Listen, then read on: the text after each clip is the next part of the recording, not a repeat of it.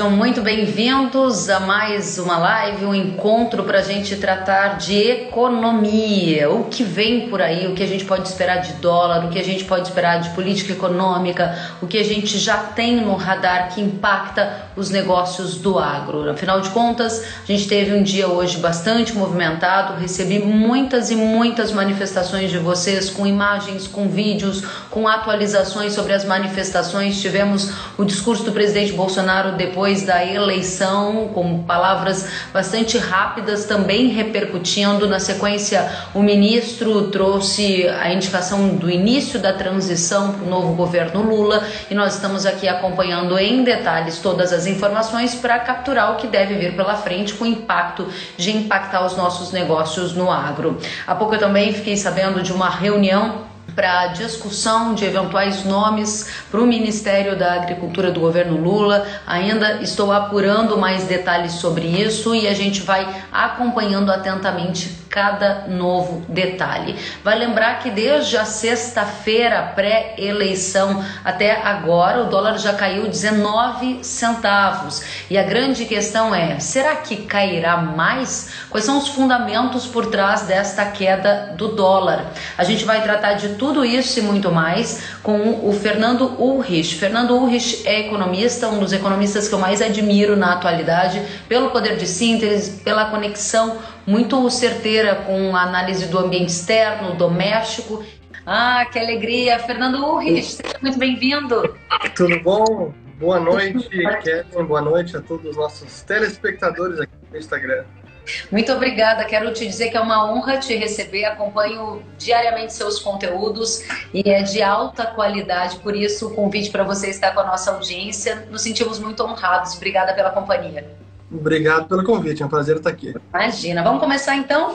Quero aproveitar esse tempo com você para tirar o máximo de dúvidas da nossa audiência e ouvir a sua leitura de cenário. A primeira pergunta que eu tenho e acho que cabe bem para esse momento, eu recebi do Marcos Bahia. E ele diz assim: o que gera mais impacto no curto prazo? A insegurança com o governo Lula pós-eleição ou as manifestações que estão acontecendo no país? O que, que você acha, Fernando? Bom, é, no, no, curtíssimo prazo, eu diria que pode ser mais as manifestações, porque é, elas estão ocorrendo e a gente não tem nenhum controle de para onde elas vão evoluir, se pode escalar ou não. Hoje, felizmente, a gente teve finalmente um pronunciamento do presidente Bolsonaro e ele é, disse que não apoia nenhum método de proibir as pessoas de irem e virem. Eu concordo com isso, que bom que ele se pronunciou nesse sentido. Então, talvez as manifestações sejam menos desordeiras, porque algumas realmente o foram, pelo menos nos últimos dois dias. Mas gente não tem que fazer previsão de como uma demonstração popular pode evoluir. Sobre a política econômica do presidente Lula, é uma incerteza que ainda, do próximo presidente, né, que ainda paira no ar, porque nós não temos uma escolha de ministro da Fazenda. Não se sabe se vai ser Haddad, se vai ser Meirelles, se vai ser o outro que foi aventado, outro nome aventado, o Gabriel Galípolo. Há incerteza quanto a isso. E dependendo de quem for escolhido, aí eu diria que a gente pode ter um cenário de até alta do dólar, queda de bolsa, porque pode ser mais na linha de intervencionismo se for no nome Haddad. Se for Meirelles, eu diria que o mercado comemora e seria melhor para a nossa economia. Excelentes colocações iniciais. Então, você já traz a incerteza com a política econômica da era Lula, traz riscos em relação ao intervencionismo e uma necessidade do mercado entender o que vem pela frente. No curto prazo, as manifestações seguem no radar como algo que importa demais, né? Você tocou no tema dólar e a gente tem muitas perguntas aqui já sobre esse aspecto e eu gostaria já de ir direto a elas. Por quê? Vamos. Na sexta-feira, antes das eleições, a gente tinha um patamar de câmbio, agora terça-feira poucos dias pós-eleição, a gente já teve uma redução de 19 centavos. E objetivamente o dólar impacta demais na formação de preço da commodity negociada em reais por saca e também no custo dos insumos. E aí há uma preocupação do setor agropecuário porque boa parte da formação do custo de produção foi feita num dólar ao redor de 5,30. Se o dólar Sim. começa a cair, o preço de venda começa a recuar e aí esse descasamento é um fator de risco. Objetivamente, porque o dólar caiu 19 centavos em apenas dois dias e se a tendência é de cair mais. Qual a leitura do mercado sobre o governo Lula? A primeira explicação é até para quem opera o mercado, sabe aquela máxima onde se diz comprar no boato e vender no fale. Então, o mercado já vinha precificando as eleições e o simples a, a, simples realidade de já não temos mais essa incerteza no ar, sai eleições, o resultado está aí, isso já dá uma tranquilidade por si só e, e, ajuda a explicar. Mas não é o todo, é apenas uma questão de acabou a incerteza das eleições. A verdade é que, para o mercado em geral, e aqui eu falo mercado me referindo a pessoas, investidores do mercado financeiro, Brasil, mas sobretudo também no estrangeiro. Eu recentemente falei num, num evento fechado para empresários aqui em Porto Alegre e eu comentei como o gringo ele costuma não ter medo do Lula, alguns até preferem Lula a Bolsonaro, não consideram Lula uma ameaça à democracia ou contra as instituições. E, portanto, vem até com certo otimismo esse resultado. E eles fazem fluxo. E aí até o pessoal ficou chateado comigo, achando que eu estava dizendo que Lula não era uma ameaça, eles achavam que sim. Eu digo, olha, essa não, eu não estou dizendo que essa é a minha leitura, eu estou dizendo que é isso que investidor estrangeiro acha. E eles gerem dezenas ou centenas de bilhões de dólares e trazem dinheiro para o país para investir, para investir na bolsa, operam moeda e acabam fazendo preço. Então, essa, essa eleição para muitos estrangeiros é uma continuação da democracia brasileira e não traz nenhuma ameaça de descontinuidade ou de ruptura com instituições. Essa é a visão do estrangeiro e por isso a gente viu nesses últimos dois dias, hoje também o dólar teve queda, ontem com queda, hoje com queda e bolsa em alta. É isso que explica. Claro que as estatais sofreram. Estatais a gente viu que Petrobras teve uma queda forte ontem, hoje um pouquinho, Banco do Brasil também, porque aí está muito mais evidente que pode haver uma interferência política, até dado o histórico do governo PT, Petrolão, os casos de corrupção, aí o investidor está mais ressabiado. Mas para a economia em geral, para mercado, para dólar, o estrangeiro e Faria Lima não estão enxergando uma ruptura.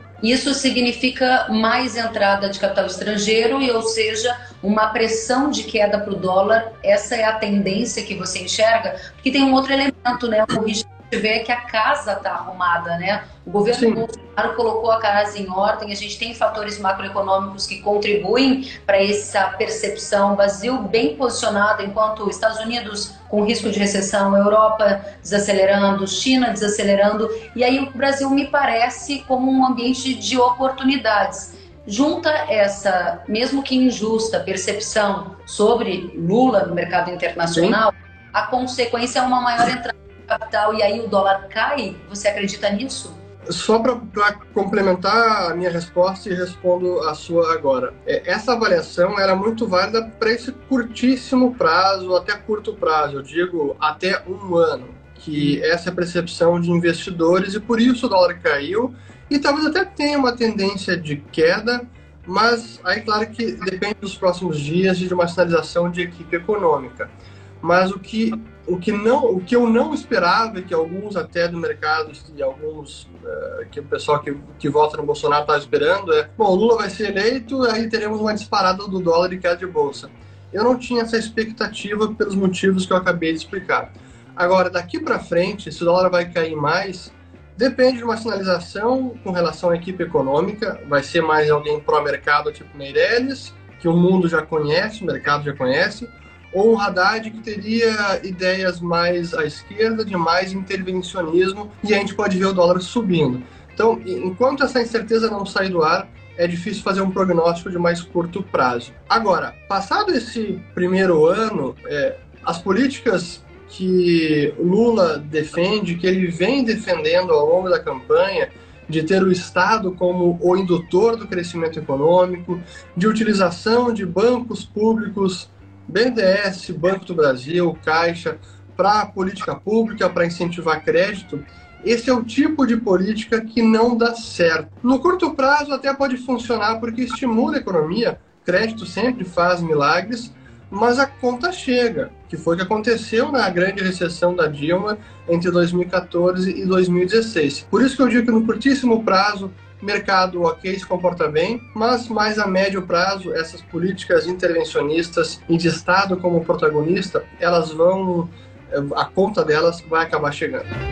É, você tem falado muito a palavra intervenção, e essa é uma preocupação legítima do setor agropecuário, com o qual claro. tem contato, seja via de nas exportações, seja via estoques reguladores. E aí, o que nos chamou a atenção nessa semana foi que Aldo presidente da Argentina, foi primeiro líder que Lula encontrou, né, depois de eleito. A minha pergunta para você é: porque ele tem uma simpatia por Fernandes ou é o sinal de uma simpatia pela política econômica de Fernandes, que inclusive está em importações é. e ele foi lá aprender um pouquinho do que pode fazer aqui? O que, que você acha, hein? Eu diria que as duas coisas. É, Lula tem simpatia com a ideologia do Fernandes e com as políticas do Fernandes, sem dúvida alguma.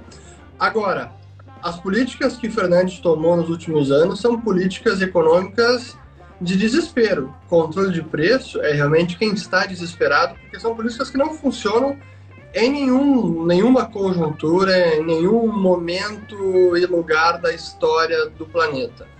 Mas como a inflação lá ultrapassou dois dígitos, 50%, quase 100%, eles estão tentando de tudo, mas nunca vai dar certo. É, hoje, felizmente, o Brasil, como você comentou, está muito mais organizado. As nossas instituições, a estabilização econômica, a estabilização de moeda, as contas públicas, temos neste ano superávit primário, a dívida pública sobre o PIB aumentou, sim, mas ainda, ainda assim menos do que se esperava. Então, temos um controle de contas públicas, o que nos deixa hoje numa posição confortável, e eu não imagino que essas políticas serão tentadas nem mesmo por Lula durante seu mandato, porque o Brasil não está nesse momento em que a Argentina se encontra. Mas claro que essa simpatia é, entre os dois existe. Eu acho até mais um, um, até talvez uma súplica do Fernandes impedir alguma ajuda do, do Lula, de talvez seja via BNDES, seja, algum outro tipo de instrumento que o Brasil poderia ajudar a Argentina. Acho que hoje até se falou e tava, eu vi notícias sobre isso, uma ideia de moeda única Brasil-Argentina, real, peso. Isso não vai prosperar, isso até pode ser aventado, mas realmente não vai prosperar, não faz nenhum sentido. É, muita gente estava comentando sobre isso aqui no nosso, na nossa live, então foi muito oportuna a sua colocação. Vou pegar um gancho do que você falou sobre eventualmente alguma ajuda do BNDES à Argentina, que passa por uma crise econômica, e te perguntar sobre as suas expectativas de inchaço da máquina pública. Houve uma diminuição do número de ministérios no atual governo e houve também indicação de Lula de que novos ministérios serão criados, desde um ministério para questões de povos originários, para dar um exemplo uhum.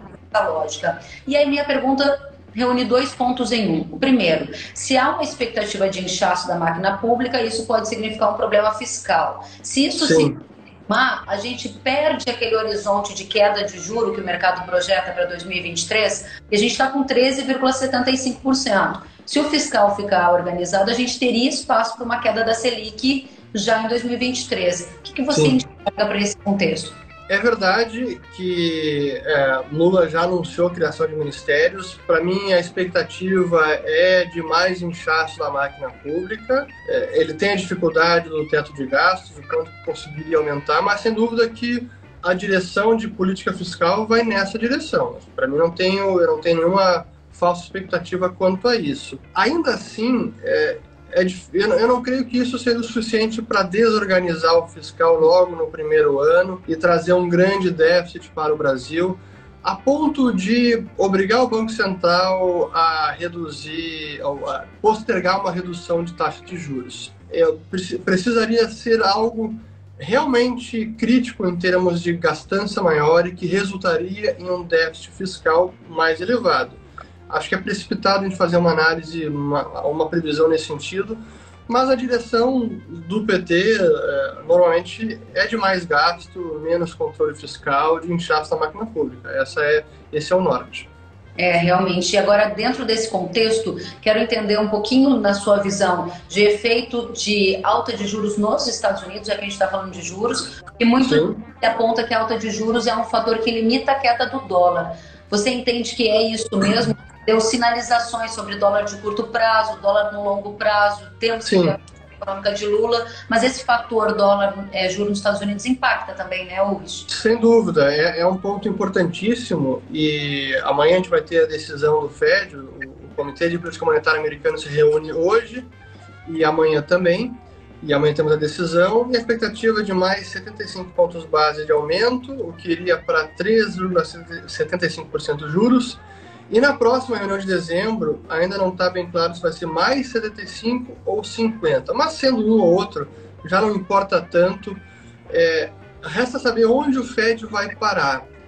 Ao que tudo indica, deve parar entre 4,5% e 5% até o início do ano que vem. Isso é suficiente para fazer uma pressão no nosso câmbio? Eu diria que marginalmente, porque o juro já subiu bastante lá fora, só que aqui nós estamos com quase 14%. É muita coisa, já temos um grande diferencial de juros, o que já é suficiente para trazer capital para cá. Até o Brasil hoje é um dos poucos países que tem juro real positivo, nossa, a taxa básica menos a taxa de inflação, lá fora isso não tem. É, então isso atrai capital e ajuda a apreciar nossa moeda ou pelo menos evitar uma desvalorização diante de aumento de juros lá fora. Então eu não acredito que possa trazer muita pressão adicional à política monetária do Fed, porque ela também já está próxima de acabar o aperto monetário e a nossa taxa aqui está muito elevada em relação à taxa lá fora. Então, saindo dos Estados Unidos, indo para a China, nova era Xi Jinping. Eu acompanhei que você fez conteúdo sobre a nova era Xi Jinping e a China é o nosso principal parceiro comercial. O agronegócio é muito atento a qualquer movimento de lá pelos potenciais impactos aqui. O que você gostaria de chamar a nossa atenção, o povo do agro, o povo do mercado, para esse novo momento, a era Xi Jinping que vem aí? Boa, a China passa por essa. já vinha passando por uma reorganização de modelo econômico, a sua, o setor imobiliário estava já mostrando claros sinais de esgotamento do crescimento, muitas construtoras com problemas de insolvência, e isso continua. Olhando as ações das empresas chinesas construtoras, a maior parte, inclusive a maior construtora que é a Country Garden, com o menor nível do preço da ação, de toda a sua história, está na mínima histórica, e esse é um problema que vai perdurar, só que tem a ver com o modelo econômico chinês, que foi muito dependente da construção civil, de investimento público em infraestrutura, isso está mudando, e até agora, mesmo depois do Xi Jinping ter sido confirmado como o secretário-geral do partido e novamente presidente a partir do ano que vem, que é um terceiro mandato e potencialmente vitalício, Ainda assim, a política do Partido Comunista não mudou com relação a esses setores. Eles não estão sendo socorridos. Isso significa que a China deve crescer menos. Para o Brasil, o que importa a China crescendo menos é especialmente o setor do minério de ferro, de bens industriais, de metais base, que são aqueles que estão relacionados ao crescimento econômico.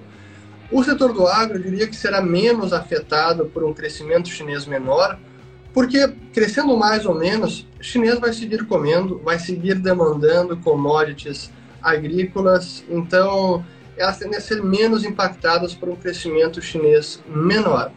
Aí o que vai importar mais é a geopolítica, o relacionamento diplomático com o Brasil, que eu entendo que vai permanecer igual, seja com Bolsonaro, seja com Lula, pela importância que tem a China para o país. Então, eu entendo que qualquer uma das administrações vai seguir tendo uma relação próxima com o Partido Comunista por essa integração comercial que intensificou muito a ponto de hoje a China ser o principal parceiro do Brasil.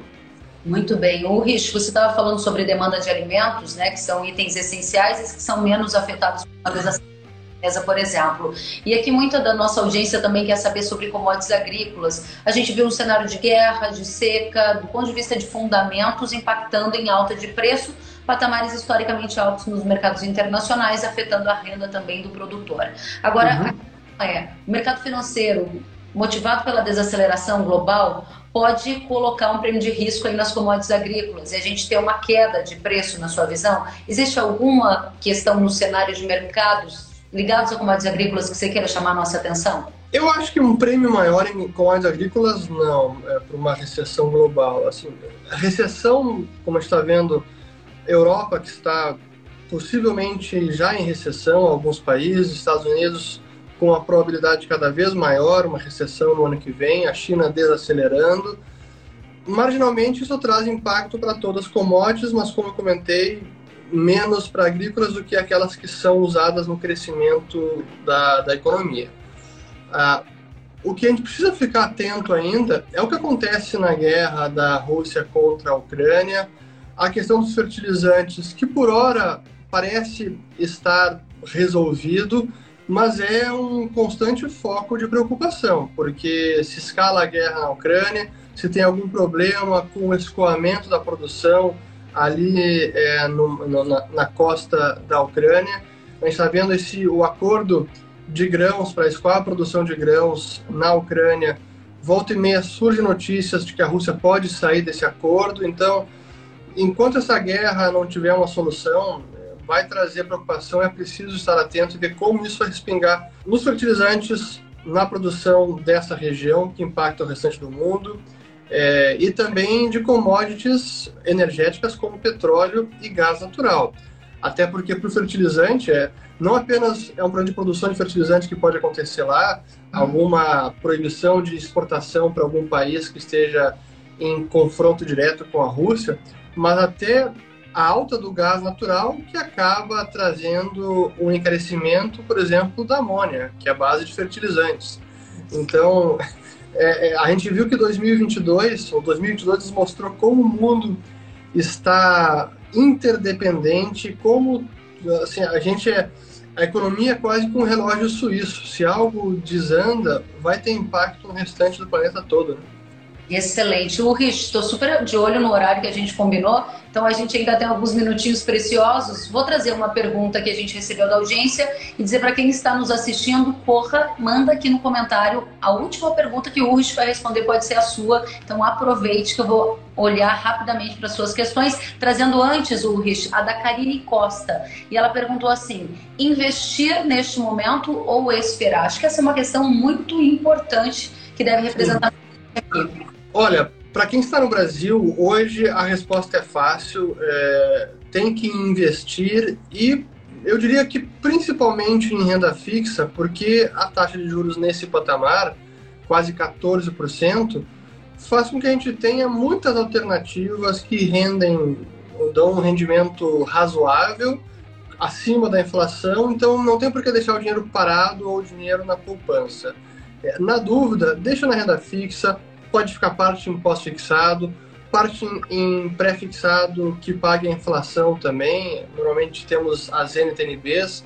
Eu costumo preferir vencimentos mais curtos porque eu não, eu não gosto de ficar sujeito à volatilidade da curva longa de juros. É, e aí, à medida que o cenário vai clareando, pode aumentar as apostas na renda variável em alguns setores, porque mesmo com o governo Lula, como eu comentei, alguns setores podem prosperar setor da construção, setor da educação, é, commodities, eu diria que menos Petrobras pela interferência política, mas é, dado até dado o desconto que a nossa bolsa teve nos últimos meses, ainda assim tem boas oportunidades.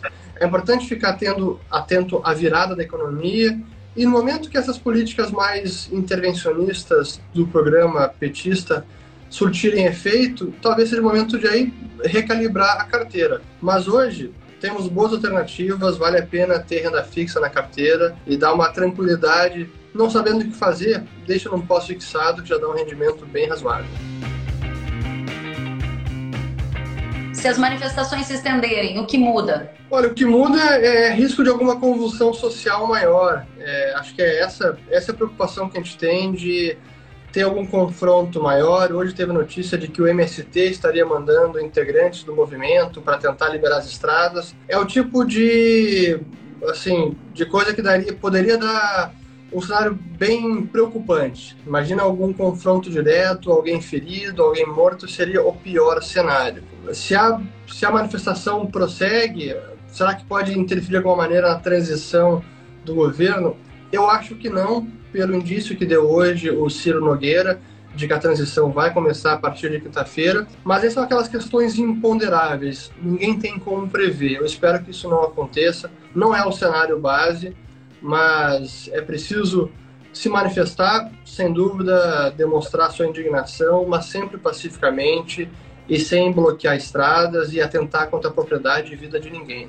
Muito bem, mais uma. Clayton, combustíveis, como será no novo governo? O pessoal está preocupado se vai subir mais, se vai cair. Eu li ele falava em abrasileirar o combustível. Aí eu quero saber o que, que você espera. Esse, esse é o risco importante, é uma ótima pergunta, porque a Petrobras ela não define preço de combustível. Quem define isso é o mercado internacional, é oferta e demanda, é o PEP+, que é o cartel que tem influência no preço. Então depende do planeta. A gasolina vai subir e cair por conta do planeta e não do Brasil. O problema é que a gasolina impacta, tem um preço diferente aqui também por causa do câmbio. Então, se o dólar sobe aqui, a gasolina fica mais cara para os brasileiros. Mas a Petrobras pode trazer uma turbulência, até um, um desequilíbrio no mercado, se ela tentar interferir no preço e tentar não seguir o preço internacional, porque isso traz é, um problema para a nossa economia que pode resultar em desabastecimento se ela quiser praticar um preço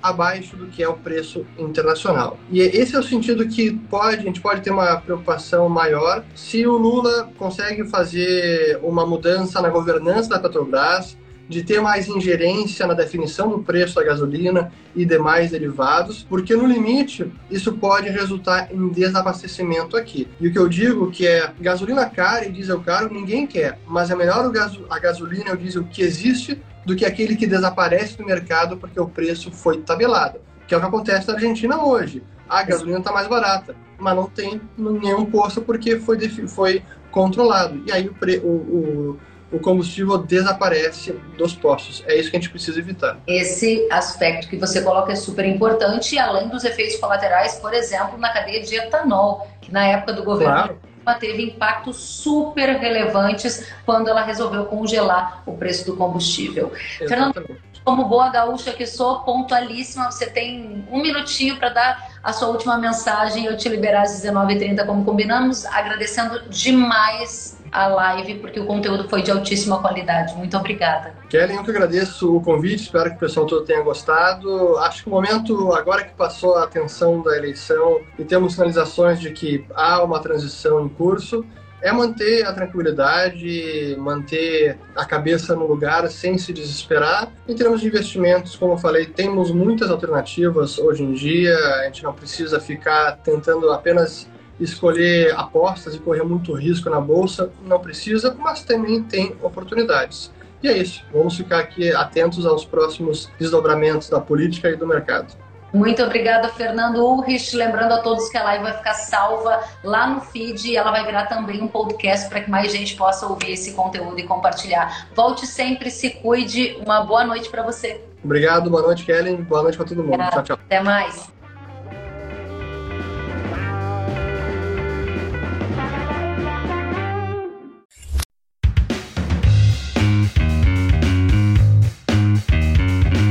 Que bom que você gostou da entrevista e ouviu todo o conteúdo. Se quiser acompanhar as atualizações, siga kellen.severo no Instagram.